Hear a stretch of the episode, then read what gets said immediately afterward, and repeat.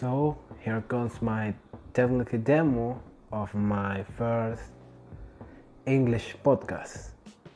I try to do it the best way I can to just improve some little things, maybe my pronunciation of some words, maybe the way I talk or how many passes I do. But let's just start something. Let's just start something for for the, to discuss.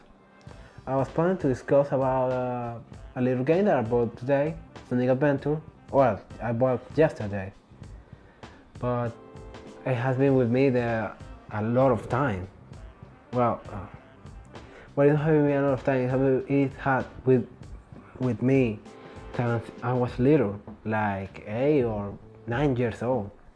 When the Lorem pirate, of, of, of course, it was completely it was completely legal, completely illegal. But I was a child. I really don't care. You want to play a Sonic game, and I don't download that game because I love Sonic because of an anime that was on Jetix called Sonic X.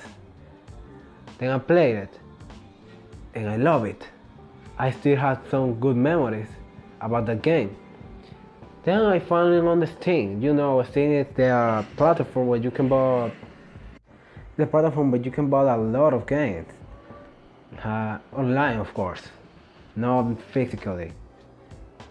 Well, then I found on Steam and I say, hey, that game gives me a, a lot of good times when I was a kid. Decided to buy it. But I not buy it in this Steam, Steam summer, well, Steam summer sales, if I'm wrong how that I call. And I play for some seconds. There's a difference between how I play with a keyboard when I was little. Then when I play with a keyboard, now I grow, I grow up uh, and I'm really accustomed to controls, to what well, normal controllers, especially in platformers like the game. And sincerely, I've become very rust and pretty bad. Well, well, now that I'm talking about games from my childhood that well has changed perspectives because I still like the game. No, I don't love it like the best game ever, like I did it some years ago. Well, but I like it a lot, and I still play it like every day, every time, every time I have free time. But not the same way, or at least not the same way until I have a controller. Because when I was little, I really don't care. I just want to play a game. But now I want to play it good. I want to really enjoy the real experience. Well, and now let's talk about a little bit those games that really change when you grow up. Like let's say fighting games. When you were little and you play Street Fighter 2 on the NES, for example, and you and your friends just mash buttons or try to make the most awesome combo or special attack that you can do of course, you were a, you were a little kid and you don't know anything better than that. Just punching bottles. Maybe read the manuals and try to find a way to do those incredible combos and show it out to your friends. Especially when that friend, that game was from from another friend and you had to go to their house to only kiss his spot. That was a good time, really. Of course, I was the game that. Of course, I was the friend that normally get his spot kid. Lamentably, because I really wasn't that good, especially in PlayStation games. My friends only had PlayStation 2s or, or Wii's. You know, PlayStation 2, the most valuable console of all time, and the Wii, the first most valuable console of time, of all time. Well, then, well, the thing is, I was going to talk about Sonic Adventure in general, but now it's better to talk about those games that really don't don't feel the same. Like I was talking about Street Fighter. They I lost the stream, but I was talking about Street Fighter. Now when you play Street Fighter, you want to play good. You don't want to feel ashamed that oh my god, I suck.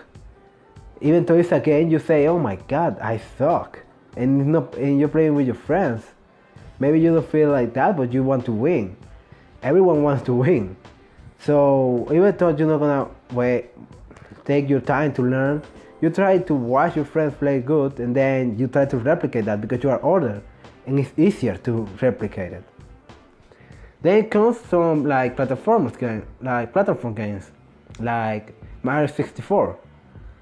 That game is awesome and I love it. But now that I play it in well an emulator, I don't know if the emulator or well my controller because because when I have a controller it really doesn't feel that well. But the game doesn't doesn't make me well doesn't make me doesn't doesn't give me the same the same sense of emotion that I have so many years. When I played in my not only Nintendo 64 one time, just one time, and even once mine, because I haven't had a real console, just a Wii. But when I played in my DS, that was a real, that was a console I had, a portable I had. When I played in the DS, that that was incredible, even though this, the controls were horrible, but I love it. When I played in the Nintendo 64 uh, after so many years with a good 360 controller, it didn't feel that great. It feels weird.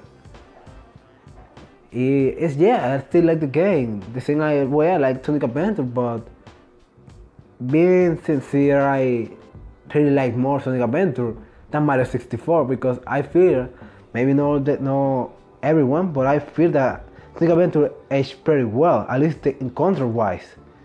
It's slow, yes, compared to other games, include, including the sequel Sonic Adventure 2, but it still feels great, feels comfortable, feels very platformy. Maybe if, if they don't have so much automatization, was a little bit faster, it could be even also even more awesome than Sonic Adventure 2. That's my opinion, of course.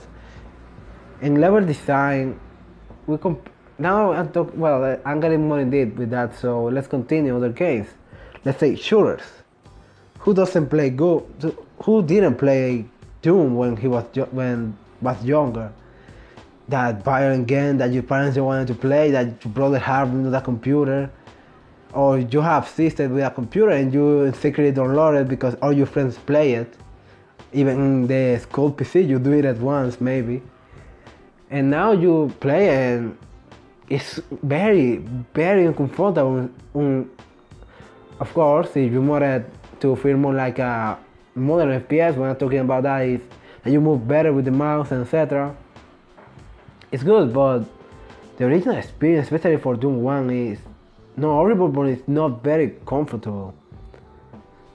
Then we had the remake.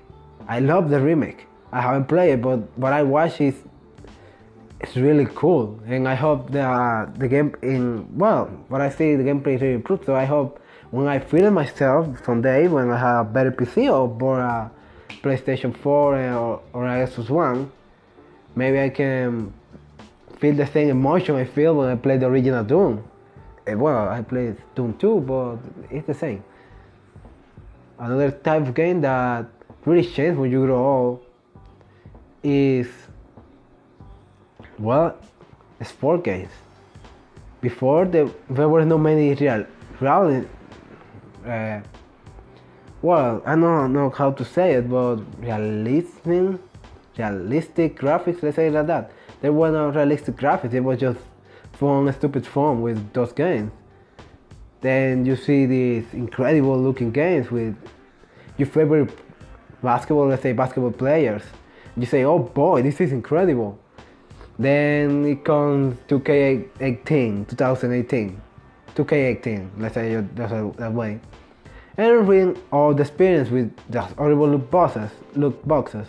I had, I talk about a little bit of that, especially specifically microtransactions in general in some in one of my Spanish podcasts. But then again, I lose I'm losing my stream with that. So let's continue. Well, in general, a lot of games have changed. Some for the better, some for the worse. When I'm thinking about that, let's say performance again. Look Mario 64, I really don't feel the same. It really doesn't feel very good like it felt before. But when I play Mario Odyssey, it's another story. That game feels awesome. That game is awesome. Then look at Sonic Adventure. That I still like it a lot, and it plays very well. I still love it even with just my keyboard. Then you see Forces. It really hasn't aged well. At least Sonic gameplay. It's not like I don't like the boost formula. I had a Wii for peace sake, for God's sake. I play Sonic Colors. And I love Sonic Colors. It's, Forces is technically Sonic Colors 2.1 plus classic Fury, Fury OC edition technically. And then look how bad it is, control wise of course. I and I have bad taste in that, but I really like the voice, the response. So even if we control horrible, I really like the concept. But continuing with that, the games games have really changed. When you grow old, they when you grow old, not, not only you can come back to those old games and see a lot of the flaws because you think better, you think faster. Sometimes, of course. no offense to anyone. But you also are more skilled. Even if you had a lot of time, just take one, two minutes and you are already beyond the level you was when you was eight, playing the same game. And you just feel well boring because sometimes this doesn't even give you a challenge. Or if or if it gives you a challenge, it, it isn't a well a fair challenge. Well, yeah, this is just a demo, so it's very, it's very, uh, it's no, it doesn't, it doesn't have a real order, or it doesn't have a real focus because as, as, as I said before, at the beginning, I was focusing on talking only about Sonic Adventure, and then it became about talking about how the game has changed when I was when I or everyone that is listening was little, and now that you are old, older especially because you can play with those little kids, for example, your little cousins, in my case, of course, because I'm not that old, and play those old games like Brawl, Super Smash Bros., Brawl for the Wii. And you're just like, wow, this game is very slow, this game is not that good, and your little cousin is just, whoa, this is incredible. And you're kicking his ass, but just, but you just don't know, uh, let it fit that bad. You say, hey, you won. Yeah.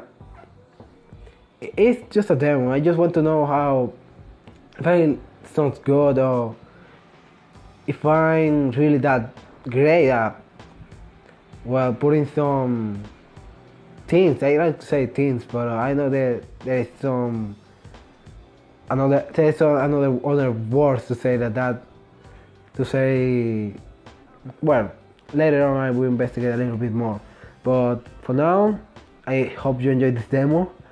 Give me please some reinforcement. Well, reinforcement on, just give me your critique. Give me, throw me everything you got. And well, how was the day? Peace out. I say peace out. No, no, no. Oh, oh, forget it. Just give me the critiques and thank you for listening.